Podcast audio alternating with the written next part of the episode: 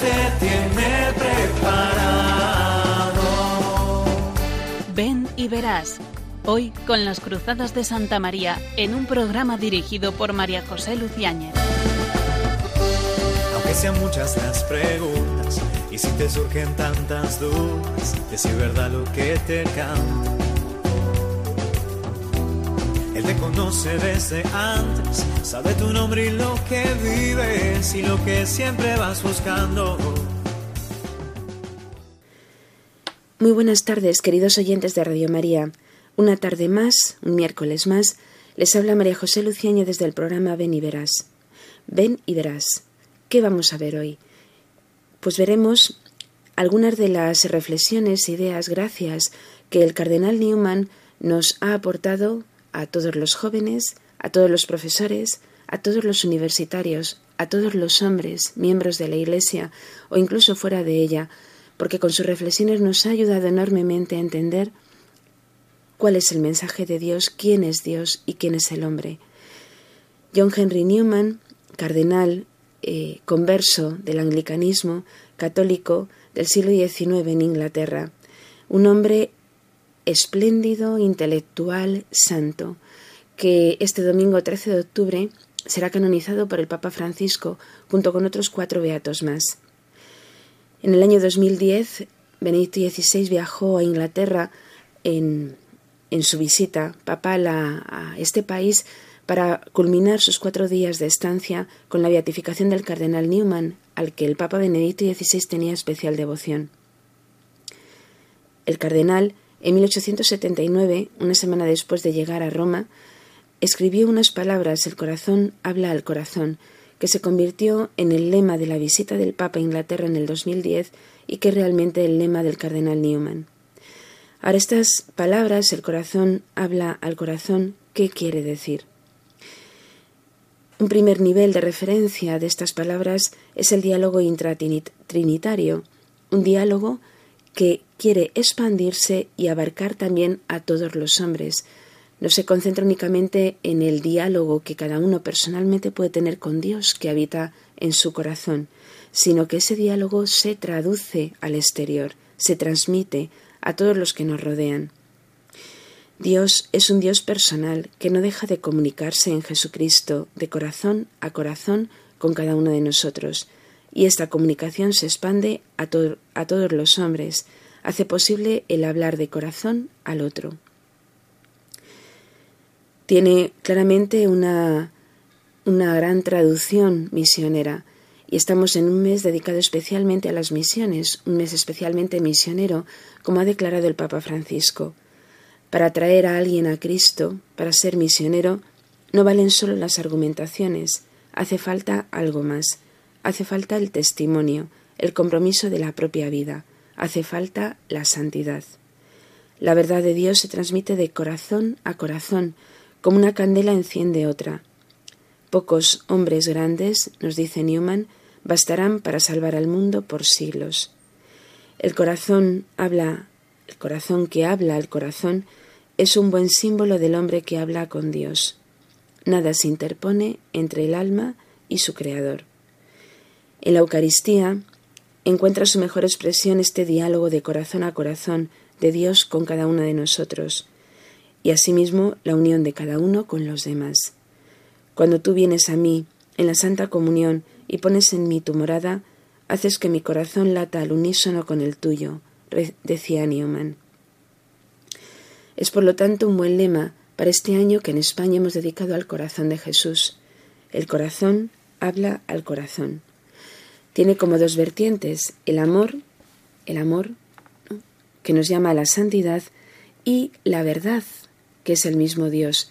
Claramente el, el cardenal Newman nos habla espléndidamente de la verdad, especialmente a los universitarios.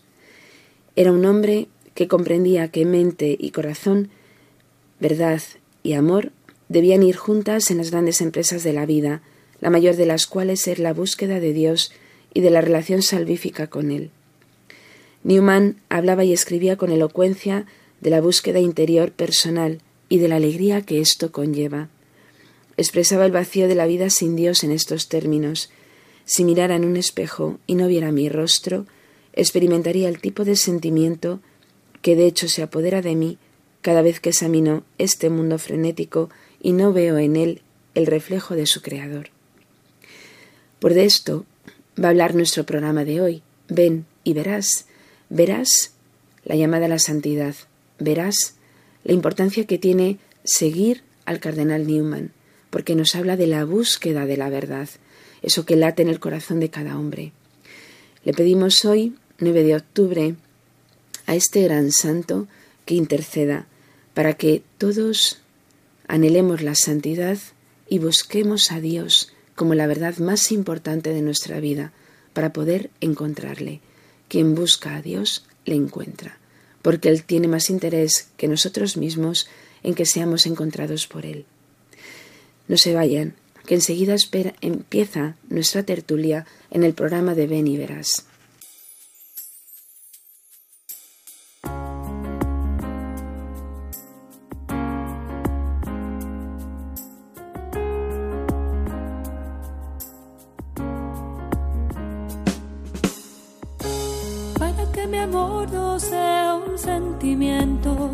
Tan solo un deslumbramiento pasajero. Para no gastar mis palabras más mías, ni vaciar de contenido mi te quiero. Quiero hundir más hondo mis raíces en ti y cimentar en solidez este mi afecto. Pues mi corazón que es inquieto y es frágil, solo acierta si se abraza tu proyecto. Más allá de mis miedos, más allá de mi inseguridad, quiero darte mi respuesta.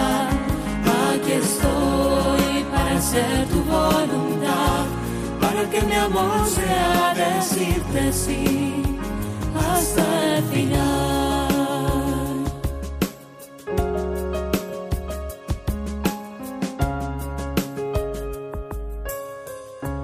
Dame a comprender, Señor, tu amor tan puro, amor que persevera en cruz, amor perfecto Hazme serte fiel aun cuando todo es oscuro, para que mi amor sea más que un sentimiento. No sé las palabras ni en las promesas, donde la historia tiene su motor secreto. Solo es el amor en la cruz madurado el amor que mueve a todo el universo.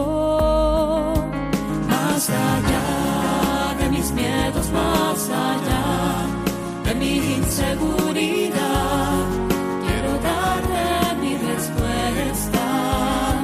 Aquí estoy para hacer tu voluntad, para que mi amor sea decirte sí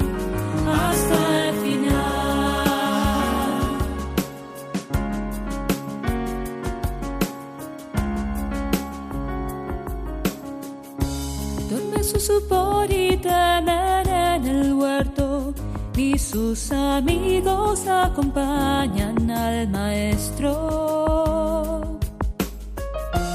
Si es hora de cruz, es hora de fidelidades, pero el mundo nunca quiere aceptar eso. Pongo mi pequeña vida hoy en tus manos por sobre inseguridades y mis miedos. Y para no hacer mi querer sino el tuyo, hazme en Getsemaní fiel y despierto. Más allá de mis miedos, más allá de mi inseguridad,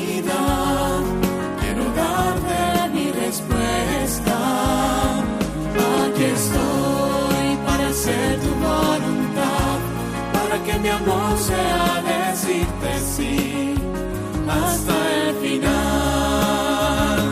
más allá de mis miedos, más allá de mi inseguridad. Quiero darte mi respuesta. Aquí estoy para hacer tu voluntad, para que mi amor sea decirte sí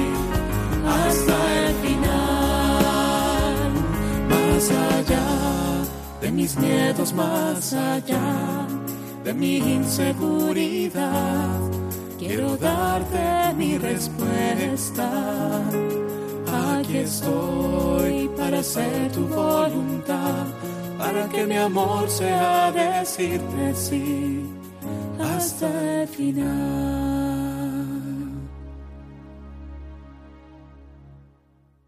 Les habla María José Luciáñez en el programa Ven y Verás y después de haber escuchado esta canción, mm, para que mi amor no sea un sentimiento ni un deslumbramiento pasajero, pues vamos a, a tratar sobre algunas ideas o reflexiones que nos permitan precisamente eso, que el amor sea un compromiso, sea eterno para siempre, sea sólido, ¿no? como nos indicaba la canción que acabamos de escuchar. Y como eh, les he comentado en la introducción del programa, vamos a hablar del cardenal Newman y de alguna de sus enseñanzas para que realmente, pues eso, solidemos nuestro amor a Cristo, nuestro amor a Dios, seamos realmente santos, que a lo que nos invita el cardenal Newman, buscando la verdad. Una invitación para todo hombre que vive en este mundo, buscar la verdad para encontrarla. Y como es tradicional en nuestros programas, pues eh, vamos a comenzar con, con una tertulia, una tertulia en la cual hoy tenemos de nuevo a un invitado especial, porque siempre es especial, y que repite programa, puesto que estuvo ya en el anterior y ha estado también en algún otro. Muy buenas tardes, César. Hola, buenas tardes. Buenas tardes. Para que mm, te conozcan mejor nuestros oyentes, dinos quién eres, qué estudias y así te recordamos. ¿no? Bueno, mi nombre es César Palacios, eh, estudio biología en la Universidad Autónoma de Madrid y, y nada, soy un joven buscando a Dios, Buscando como a Dios. buenamente puedo. Además es un gran intelectual, aunque sea un estudiante de cuarto de biología. Yo que le conozco, les puedo confirmar a nuestros oyentes que realmente es un gran intelectual. Por lo tanto, eh, no sé si has leído algo del cardenal Newman, espero que Sí, he algo leído, sí. he leído algo, sí. Sí, sí, sí. Pues tiene algunos libros muy interesantes, ¿no? Persuadidos por la verdad, La fe y la razón, ¿no? La apología probita sua, ¿no? En la cual él eh, explica, ¿no? Las razones por las cuales él se hizo católico, converso del anglicanismo, como hemos dicho en la introducción. Un personaje realmente importante y, y además santo. ¿no? Y vamos a hablar de santidad, César eh, porque va a ser canonizado este domingo 13 de octubre. Y claro, uno, nos, mm, uno piensa, bueno, a ser canonizado, él es cardenal de la Iglesia Católica, eh, es como una gran figura, ¿no? Es canonizado con otros cuatro beatos. Pero la santidad, como el Papa Francisco nos ha enseñado, es, está al alcance de todos, ¿no? Todos podemos ser santos. De hecho, el cardenal Newman, bueno, el Papa Benedicto XVI, cuando preparó ese viaje, bueno, y realizó ese viaje a Reino Unido para culminar con la beatificación del cardenal Newman en el año 2010, hizo un discurso a, los jóvenes, a los estudiantes de los centros educativos católicos de Inglaterra, de Londres en concreto, y comentó que la verdadera felicidad se halla en Dios. De hecho, el Papa Benedicto XVI decía a los jóvenes, lo que Dios desea más de cada uno de vosotros es que seáis santos. Sí, la verdad es que es un poco como que sobrecoge, ¿no? Que, Uh -huh. que todos podamos ser santos. Bueno, no sé si, si todos lo lograremos, pero lo que está claro es que todos estamos llamados a ello, ¿no? Claro. Uh -huh. eh, pero claro, cuando alguien, pues, de, de la calle escucha la palabra santo, pues a lo mejor no, no sé, a lo mejor Ni no saben, no saben realmente qué significa. ¿no? Claro. Lo sabemos nosotros. ¿Para ti qué es ser santo? Para mí, ser santo supone ser fiel a Cristo siempre, hasta el final y con todas las consecuencias. Entonces, si uno no se, si uno no se separa de él, pues realmente está cumpliendo lo que, lo que Dios quiere para, para esta persona, ¿no? Y el camino de la felicidad que mm, Cristo tiene marcado para ti, pues en el fondo es el camino de la santidad, ¿no? Pues sí, efectivamente. Mm, Precisamente, bueno, aunque nuestra tertulia esté únicamente aquí, en el programa eh, César, mm, vamos a escuchar lo que también otros jóvenes definen como santidad. Y precisamente lo que has dicho ahora, ¿no? Del camino que Dios quiere para mí es la felicidad y que pasa por la santidad. Es también lo que afirma Agostina, que es una religiosa de las carmelitas de la Sagrada Familia, una joven religiosa que también dice algo sobre esto, acerca de la santidad. Vamos a escucharla. Para mí la santidad consiste en hacer en cada momento lo que tengo que hacer con la mayor plenitud en mi amor al Señor. Es vivir el Evangelio con fidelidad. Y creo que es un llamado para todos, porque todos estamos llamados a la felicidad. Y ser santos es eso. Eh, descubrir la voluntad de Dios, amar lo que Él quiere, porque en eso está mi felicidad. Y los obstáculos que encuentro son mm, mis egoísmos, mi propio yo, eh, mi autosuficiencia, creer que, que todo lo puedo sola y al final termino poniendo mi mirada en mí misma y no en Dios. Eh, el Papa Francisco eh, está escribiendo mucho sobre, sobre la santidad, sobre ser santos en la vida cotidiana, allí donde nos toque, y creo que es un tema necesario porque es poco hablado, quizás porque no está de moda, pero creo que tenemos que generar más, más conciencia de que este es un llamado universal. Pues sí, efectivamente, llamados a la felicidad, ¿no? Es la vocación a la que Dios nos llama. Ahora, Agostina habla de unos obstáculos, ¿no? Tú, eh, César, ¿qué obstáculos encuentras en o bueno, encuentras tú personalmente o piensas que tenemos, ¿no? a nivel general todos para llegar a la santidad. Es verdad que a lo largo de los programas pues han salido algunos de, de estos obstáculos. ¿A ti cuál te parece que es el más importante? Eh, a lo mejor es un poco duro, pero yo creo que el mundo en general que nos rodea. El mundo. Sí, el mundo. Claro, el mundo es un Decir enemigo. el mundo. El mundo. Em, la iglesia está en el mundo, pero em, quiero decir, la iglesia debe tratar con el mundo, pero sin estar en el mundo, ¿no? Lo que solemos decir. Sin embargo, es que no solo es que estemos en contacto con el mundo, sino que nos envuelve, nos rodea y, y- y co- constantemente se ven muchos mensajes, publicidad o productos, aunque sea de manera muy subliminal, Que en el fondo van calando en tu interior y, y que te, te separan de ese camino, porque es un camino, es un camino difícil. Claro. Eh, esto no quiere decir que sea malo. Nada en esta vida que no cueste esfuerzo nos da realmente satisfacción, ¿verdad? Pero es un camino complicado y, y claro, hay otros caminos que te ofrece el mundo que te alejan de Cristo, pero son en- aparentemente más apetecibles. Claro. Entonces, somos muy débiles, al menos yo. Y, y caemos y caemos y caemos. Y, y es complicado. Esto del camino me recuerda me recuerda a una de las meditaciones del cardenal Newman precisamente, que dice cuando lo leí, bueno, a mí me ayudó. Dijo, Dios me ha creado para una misión concreta. Eh, me ha confiado una tarea que no ha encomendado a otro.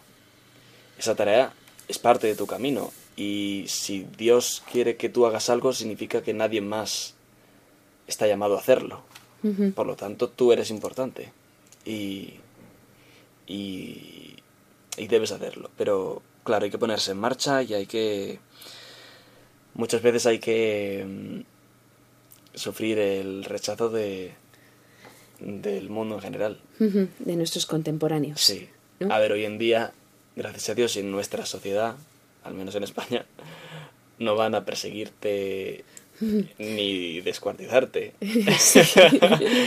pero, pero sí es verdad que, que pueden hacer comentarios, rumores, Claro. llamarte ciertas cosas. Claro, claro. O sea, realmente no es un camino fácil, ¿no? Eh, bueno, ha señalado César muchas, mm, muchos aspectos que podríamos comentar, porque al hilo de lo, de lo que ha sido diciendo, pues el cardenal Newman tiene eh, muchos comentarios y vivencias, ¿no? Que, que vamos a, a ir des- desglosando en el programa. Pero antes de seguir adelante, eh, piensa que en el fondo todos mm, decimos lo mismo que tú. Sí.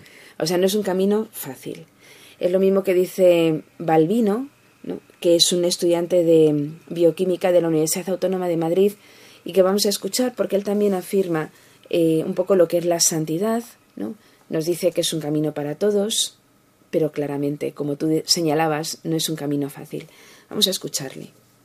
Soy consciente de que estoy llamado a la santidad, pero al igual que yo lo estoy, todos los cristianos lo estamos. Es decir, no considero que sea algo reservado solo para unos pocos privilegiados, sino que todos los cristianos, por nuestra condición de hijos de Dios, estamos llamados como objetivo final alcanzar la santidad, al llegar a ser santos. Sin embargo, mm, considero que ser santo no es un camino fácil, ya que para lograr esa santidad debes vivir de acuerdo con los consejos evangélicos y las enseñanzas que dejó Jesús a lo largo de su paso por este mundo, por la tierra. Pero además de vivir de acuerdo con esas enseñanzas y consejos, debes hacer algo todavía más complicado, que es renunciar al pecado en sus múltiples manifestaciones. Es el escalón más complicado que yo encuentro en el camino a la santidad. El Papa recientemente ha escrito una exhortación titulada Gaudete et Exultate, que en español se traduce Alegraos y regocijaos, que trata sobre la llamada a la santidad en el mundo actual. Lo considero un libro bastante bueno y recomiendo que todo el mundo debería leerlo. Pues eso nos dice Balbino, ¿no? No es un camino fácil y que realmente consiste, como también tú decías, parece que lo has escuchado Sí. anteriormente, ¿no? Eh, consiste en vivir los consejos y las enseñanzas de Jesús, Sí. que era lo que tú decías, ¿no? Con respecto a la santidad y renunciar al pecado, ¿no? Una renuncia clara, ¿no? que lógicamente cuesta esfuerzo. Ahora, fíjate que tanto Agostina, cuando la escuchábamos anteriormente, como tú mismo, em, tenemos una respuesta en lo que eh, el Papa Benedicto XVI señaló a propósito de Newman cuando habló a los estudiantes allí en Reino Unido, porque él decía, Dios no solamente nos ama con una profundidad e intensidad que difícilmente podemos llegar a comprender, sino que además nos invita a responder a su amor. ¿no? Claro, la respuesta, eh, eso es realmente lo que nos va haciendo santos. Pero fíjate que la respuesta no pasa porque yo haga grandes heroicidades, porque, como tú muy bien decías, somos muy débiles. Sí. ¿no? Entonces, Dios no pide la heroicidad. Bueno, muy débiles por nosotros mismos. Claro, sí, por nosotros mismos, exactamente. Dios no nos pide que hagamos obras heroicas. ¿no? Lo que nos pide simplemente es que eh, nos dejemos hacer por Él. Que en el fondo es lo más complicado, porque en el dejarnos hacer implica que mi yo tiene que desaparecer. Claro. Quien quiera seguirme, que se niegue a sí mismo, Claro. coja la cruz y que venga. ¿no? Claro, por eso eh, Agostina decía que el mayor obstáculo es mi yo, mi autosuficiencia, mirarme a mí. Por eso, en el camino de la santidad hay un paso importantísimo, ¿no? y ahí se dirigen todos nuestros esfuerzos, que es olvidarme de mí mismo. ¿no? Ahí es donde está el principal trabajo. No, en el fondo, luchar contra el mundo, sino el perderme de vista a mí mismo. Que eso es muy complicado, ¿verdad? ¿Crees que, ¿crees que eso es, eh, no lo sé, deshumanizador o No, qué le dirías a alguien que te dice que es eso? Yo le diría que es lo más planificante, porque hay algún secreto ¿no? que los grandes teólogos podrían afirmarnos, hay algún secreto en el cual eh, cuando uno se olvida de sí mismo, realmente eh, mm, Dios empieza a llenarle y le hace más plenamente él mismo. ¿no? Aunque Mm, parece mm. una paradoja. Yo creo que este, eh, esto que Dios hizo, que nos hizo a imagen y semejanza suya, es una afirmación muy importante. ¿no? Por eso cuando yo me olvido de mí mismo, me hago más parecida a Dios. Y soy más yo. ¿Te puedo dar una pregunta acerca de la santidad? si la sé responder. La santidad es un camino un poco amargo, digámoslo así. Uy, amargo. Pero de frutos dulces. ¿Cuándo se empieza cuándo A se ver los a ver esos frutos. Yo creo que los ¿En esta vida o en la siguiente? en esta vida se empiezan a ver los frutos. ¿Tú los has visto? Yo creo que sí. De todas formas, es un camino amargo, porque aparentemente, lo llamas así, porque aparentemente es un camino que cuesta un poco de esfuerzo, ¿no? Sí. Pero según se va caminando, lo que aparentemente te parece muy esforzado, eh, con el tiempo se va haciendo cada vez menos costoso. Realmente la cruz está siempre presente, ¿no? Pero mm, el camino se hace más costoso en cuanto a que me cuesta esfuerzo hacer determinados sacrificios, por ejemplo, o incluso olvidarme de mí mismo, ¿no? Todo eso va costando cada vez menos. Pero hay un fruto que siempre es dulce. Es la certeza de que Dios está contigo y vive contigo. Y ese conocimiento de Dios, que es el fruto mejor de la santidad, o al menos del, del que se esfuerza por ser santo, ese fruto no es comparable a ningún otro. Pero eso hay que experimentarlo. Claro, claro. Y en el fondo tú lo vas experimentando. ¿no? No, sí, la, cosa es que hay veces que, que se experimenta, pero, pero luego uno vuelve a, vuelve a abrazar el mundo de nuevo, vuelve a alejarse del camino de la santidad y, y le empiezan a saltar dudas, ¿sabes? y, y lo que parecía una fortaleza que procedía de la gracia de Dios, pues ahora que has vuelto a caer piensas, vaya, al final soy aún más débil de lo que pensaba. Bueno, y uno pierde la esperanza.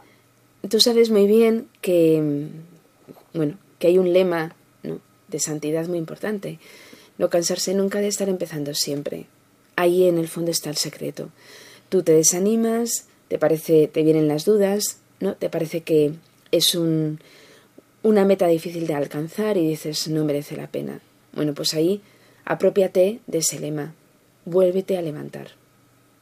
Sí, Y así continuamente. Llegará un punto en el que las dudas cada vez serán menores, ¿no? O de repente te viene la duda, porque todos tenemos algún momento de bajón, pero dices, bueno, voy a seguir caminando. ¿no? Realmente la verdad está en Dios. Y esa certeza, ¿no? De que se adquiere, eh, no hay nada, ni nadie que la pueda arrebatar. Y de verdad es el mejor fruto. Lo que sucede es que es difícil comunicarlo incluso a veces entre los cristianos. ¿no? El fruto es Dios mismo. sí. A Él es al que hay que agarrar y tener. ¿no? Y esto no lo conoce el mundo, por eso ni se habla de ello, ¿no? En este mundo en el que cada vez Dios está más ausente, ¿no? Decir que mi mayor tesoro es el mismo Dios es como decir de dónde te has caído, ¿no? O Pero decir bueno. que lo que más importa en tu vida es Dios. Sí, Te podrían decir, madre mía, pero ¿y qué pasa con tus padres o tu Claro. familia, tus amigos? Y sin embargo, hay que hacer la invitación de decir, pruébalo, ¿no? O el, lema de- mm, el tema de nuestro programa, ven y verás. Es decir, comprueba que realmente si Dios es lo más importante de tu vida, el resto toma un- una posición incluso más alta, ¿no? Tus estudios, tus padres, tus amigos, te das cuenta de que realmente son más queridos por ti cuanto más amas a Dios. ¿no? Pero incluso una lectura o la biología o la evolución, Mm. ¿no? Te das cuenta de que en el fondo dices, esto es muy interesante, Sí, sí, sí, sí. porque amas a Dios. Es un secreto, ¿no? Que realmente eh, se comprende cuando se vive. Vamos a hablar a, a Newman, ¿no? Que nos hemos alejado un poquito de su mensaje y de sus experiencias, Sí. ¿no? Mm, hay un aspecto de Newman, ¿no? Que mm, me parece muy interesante y, y de- lo recalca el Papa Benedicto XVI en la homilía que él hizo en la vigilia de oración con motivo de la beatificación del cardenal. ¿no? Dice el Papa que al final de su vida Newman describe el trabajo de su vida como una lucha contra la creciente tendencia a percibir la religión como un asunto puramente privado y subjetivo, una cuestión de opinión personal. Creo que estas palabras que ahora mismo vamos a comentar son claves en este mes dedicado a las misiones, especialmente misionero, como decíamos al principio del programa, y como el Papa Francisco ha declarado. Un mes especialmente misionero. Y dice el Papa Benedicto, He aquí la primera lección que podemos aprender de la vida de Newman.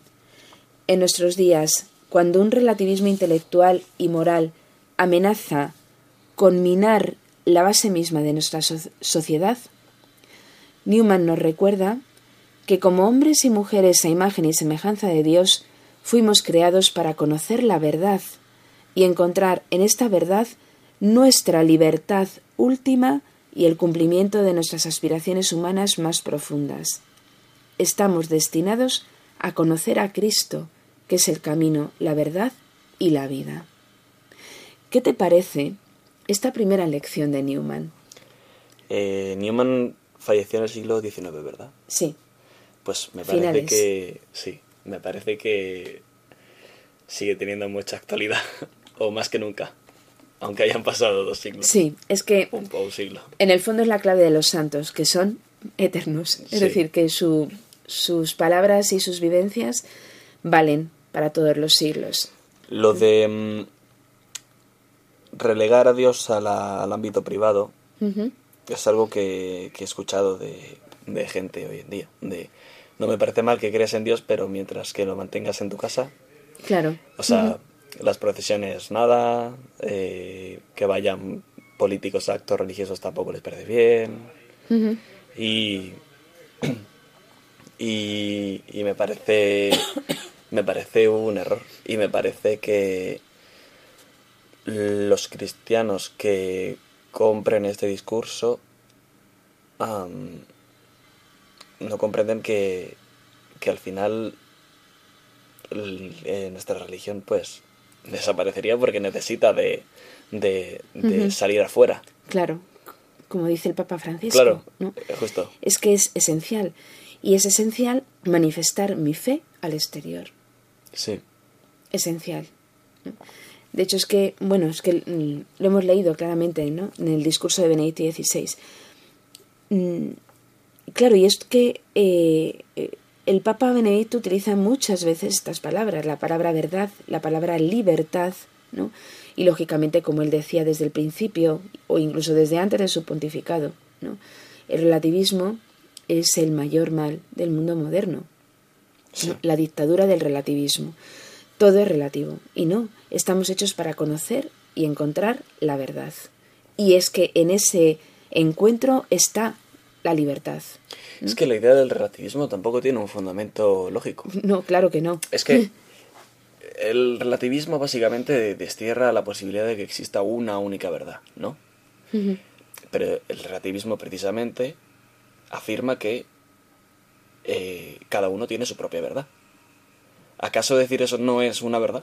claro. ¿En sí misma? Sí, sí, sí. El decir que todo el mundo tiene su propia verdad en función de su situación o de sus experiencias es una verdad, una verdad también. Claro. Por lo tanto es que se cae por su propio peso. Sí, sí, sí. Y al final, al final, eh, mira, María José, tengamos razón nosotros, o tengan razón el resto del mundo, es que al final del día, lo cierto es que hay una verdad. ¿Cuál? Pues bueno, eso ya es, eh, eso ya es cuestión de hablarlo, discutirlo y tratarlo con todo el mundo. Pero es que hay una verdad. No puede haber varias. Claro. Hay distintas opiniones, hay distintas experiencias, hay distintas percepciones, como queramos llamarlo. Pero verdad como tal solo hay una. Y nuestro deber es conocerla, ¿no? Claro, efectivamente. Como el ejemplo este del elefante en la habitación. Sí, sí. Si tú estás mirando al elefante de cara y yo le miro de lado, ¿estamos viendo dos elefantes distintos? No, estamos viendo al mismo elefante desde distintos ángulos. Pues con la verdad pasa lo mismo. Claro. Pero además es que, eh, bueno, hay un hombre, ¿no? Cristo, que dijo de sí mismo que él era la verdad, Hmm. ¿no? Y, y bueno, antes tú mismo has dicho, ¿no? La santidad es encontrar a Cristo, es, es seguir a Cristo. Sí. Entonces, eh, la santidad eso, es encontrar la verdad y seguirla, ¿no? Una verdad sobre Dios, una verdad sobre mí mismo y como también has señalado tú, una verdad sobre mí que tengo una misión concreta y Sí. que Dios me la revela si yo estoy abierto a encontrarla, claro. ¿no? Que muchas veces esa misión en concreta no, no tiene nada que ver con los planes que te has montado tú Claro, para por tu eso, vida. claro, por eso uno se tiene que olvidar de sí mismo, porque si no, no encuentra ese plan que Dios tiene. Eh, el estar centrado en mi experiencia, en lo que yo veo, en lo que yo siento, ¿no? Eso imposibilita descubrir la misión que Dios tiene para ti y llevarla a término. ¿no? Sigamos con Newman. Sí. Entonces, la primera lección es que eh, el hombre está hecho para encontrar la verdad y llevarla, y ahí está la raíz de su libertad, y llevarla a término. ¿no? Una segunda lección que nos da Newman, la vida de Newman y que señala el Papa Benedicto, la vida de Newman nos enseña también que la pasión por la verdad, pasión por la verdad, ¿no?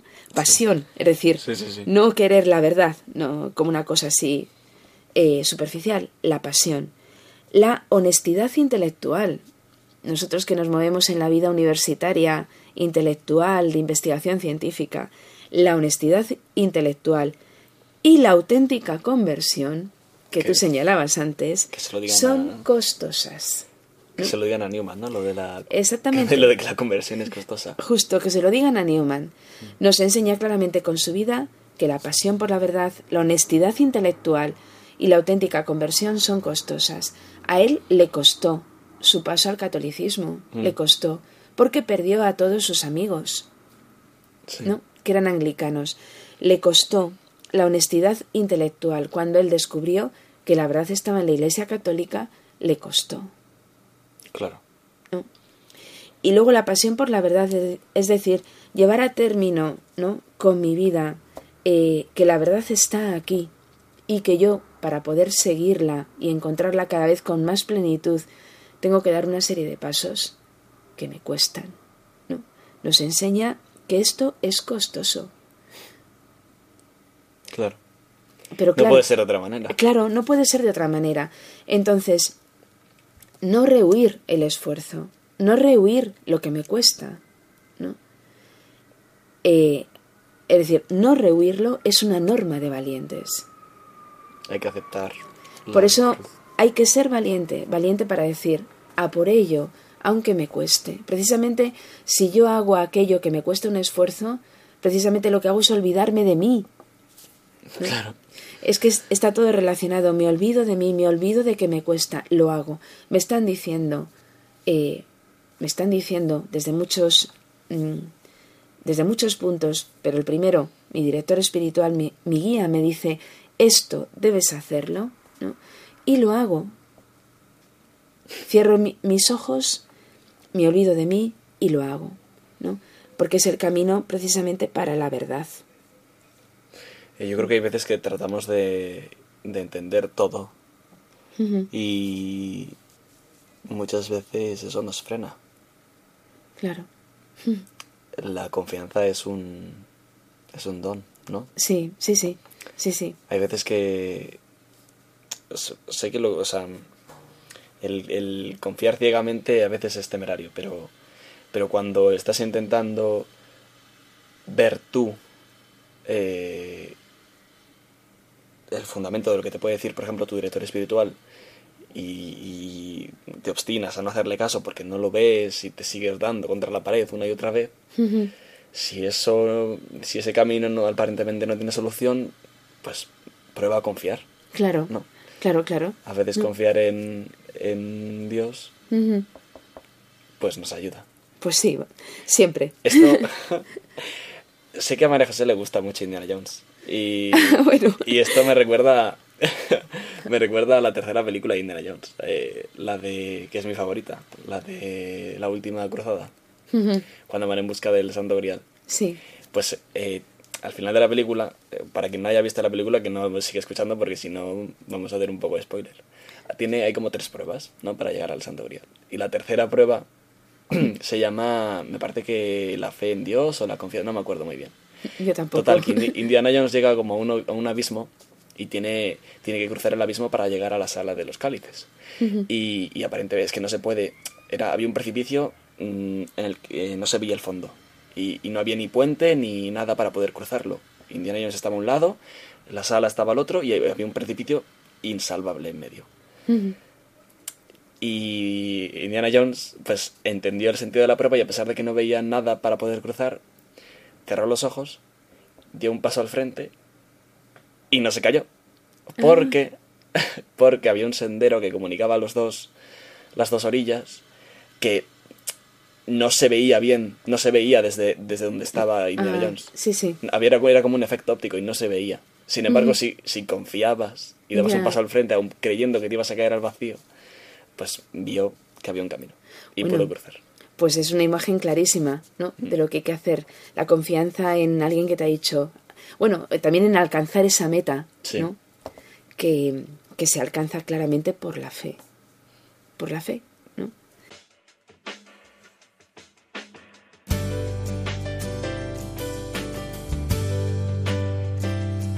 Señor, toma mi vida nueva antes de que la espera desgaste años en mí.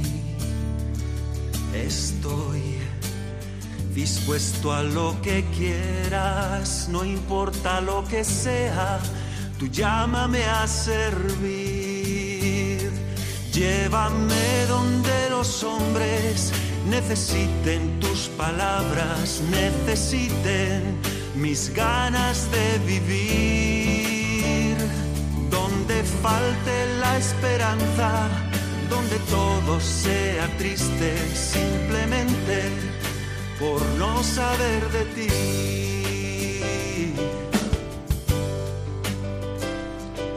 Te doy mi corazón sincero para gritar sin miedo lo bello que es tu amor. Tengo alma misionera, condúceme a la tierra que tenga sed de Dios. Llévame donde los hombres necesiten tus palabras, necesiten mis ganas de vivir.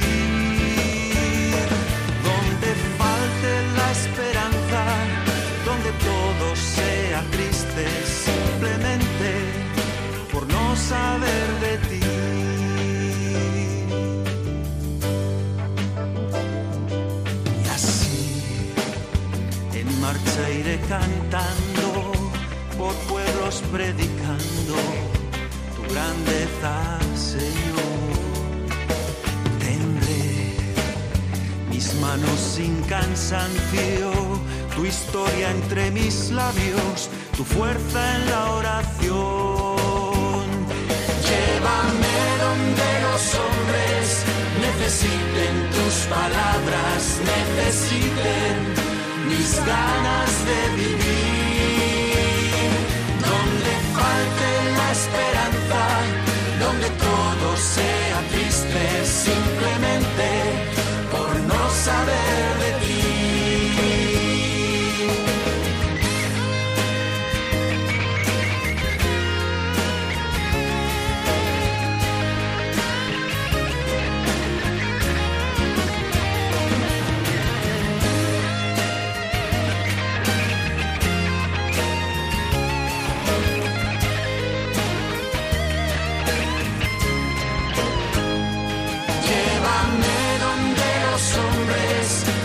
Necesiten tus palabras, necesiten mis ganas de vivir. Donde falte la esperanza, donde todo sea triste, simplemente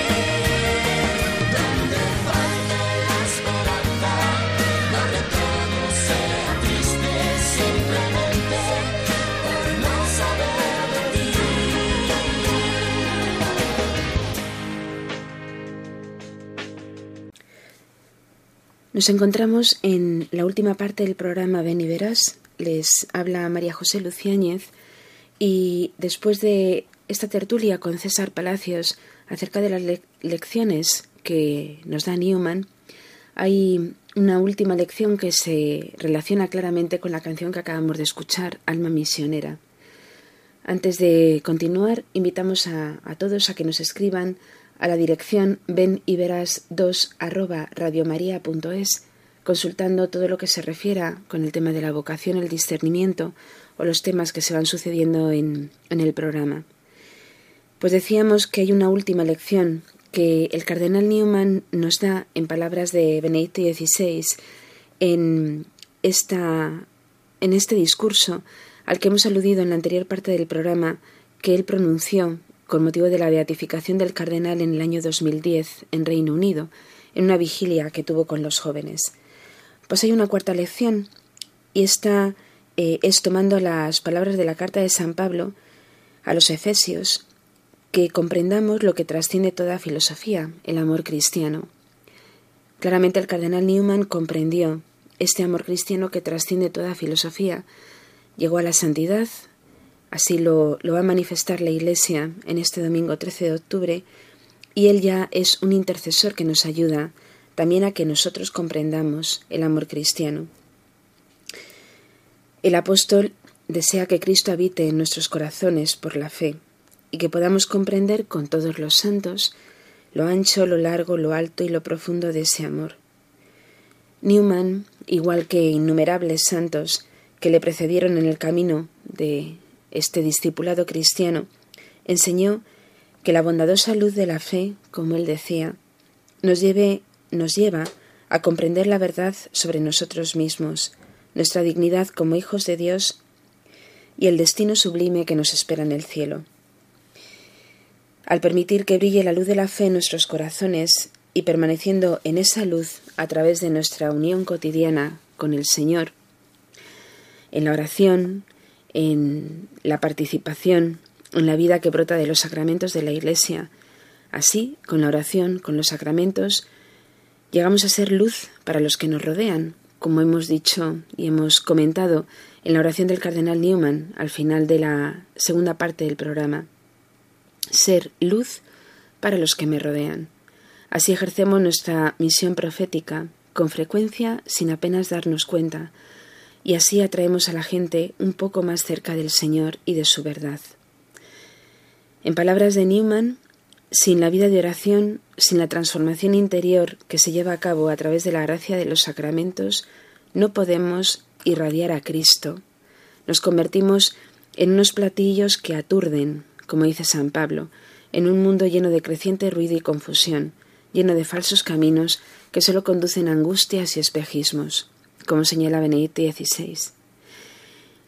El cardenal, como también anteriormente hemos aludido, mm, en una de sus meditaciones sobre la doctrina cristiana, afirma que Dios me ha creado para una misión concreta, me ha confiado una tarea que no he encomendado a nadie más, a ningún otro.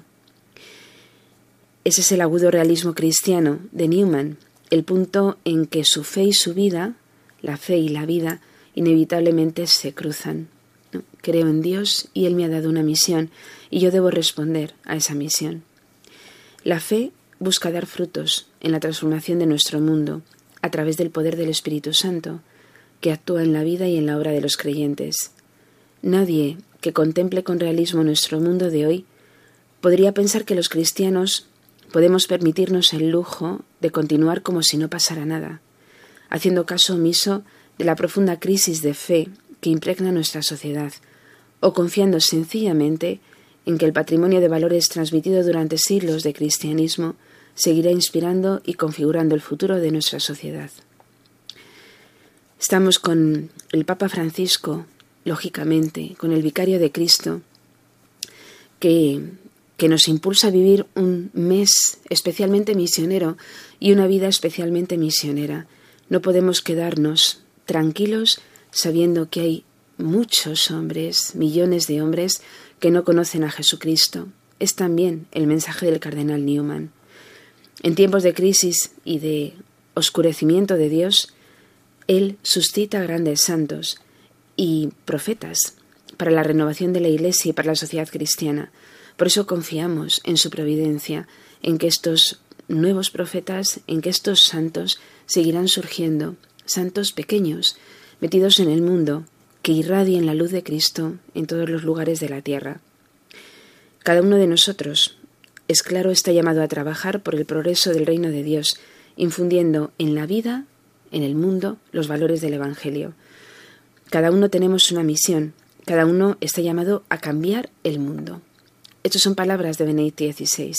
Tú estás llamado a cambiar el mundo. Tú estás llamado a aportar la luz del Evangelio en el lugar donde estás. Tú estás llamado a irradiar a Cristo. Y solo se puede irradiar a Cristo cuando uno experimenta en su corazón la llama de otro corazón con mayúsculas que impregna toda la vida cuando eh, se introduce en la vida de cada uno a través de los sacramentos, a través de la oración en silencio, solitaria, de corazón a corazón. Ese es el mensaje del cardenal Newman. A él nos encomendamos y le pedimos que ayude a esta sociedad, a este hombre de hoy, a encontrar, a buscar y a encontrar a Dios, a buscar y a encontrar la verdad. Y también que nos ayude a comprender el amor cristiano. Bueno, pues con estos deseos y con este propósito, hasta el programa siguiente, eh, nos despedimos, preparándonos ardientemente para esta fiesta de la santidad que se realizará en Roma este domingo 13 de octubre, precedido, como siempre es, por la Virgen. El día 12 de octubre la Virgen del Pilar, patrona de la Hispanidad, es la que precederá, de alguna forma, esta canonización. Pues a ella sobre todo nos encomendamos desde este programa de Radio María, Beniveras. Muy buenas tardes y hasta el próximo programa.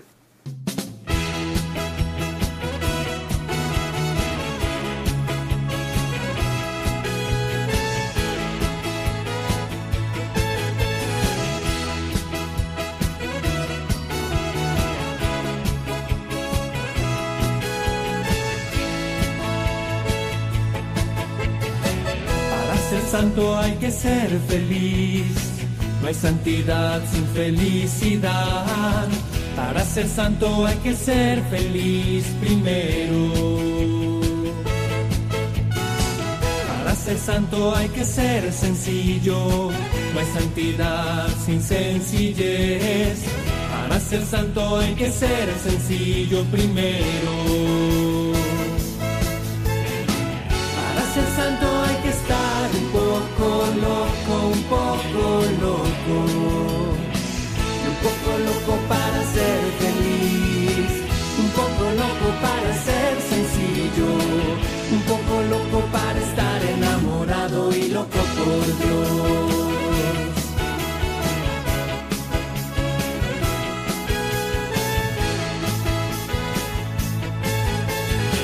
Para ser santo hay que dar amor. No hay santidad si no hay amor. Para ser santo hay que dar mucho amor primero. Para ser santo hay que obedecer. No hay santidad sin obediencia. Para ser santo hay que obedecer primero. Para ser santo hay que hacerse como un niño para ser santo. Loco para dar amor, un poco loco para obedecer, un poco loco para estar enamorado y loco por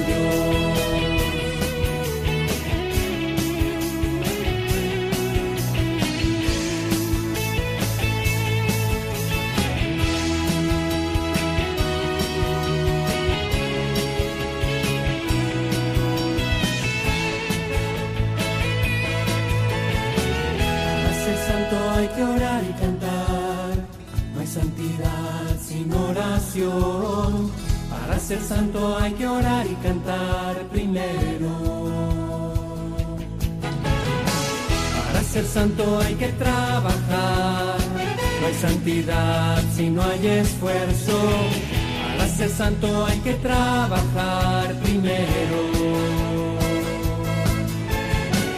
Para ser santo hay que trabajar y jugar todo a su tiempo. Y darse tiempo para orar y cantar. Y darse tiempo para amar. Y darse tiempo para estar enamorado y loco por Dios. Un poco loco para dar amor. Un poco loco para ser feliz. Un poco loco para estar enamorado y loco por Dios.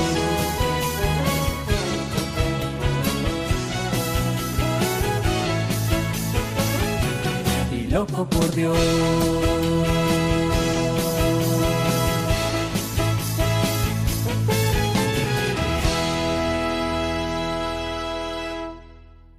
Ven y verás, ven y verás. Alguien te ama y quiere mostrarlo. Ven Ven y verás. Hoy con las Cruzadas de Santa María en un programa dirigido por María José preparado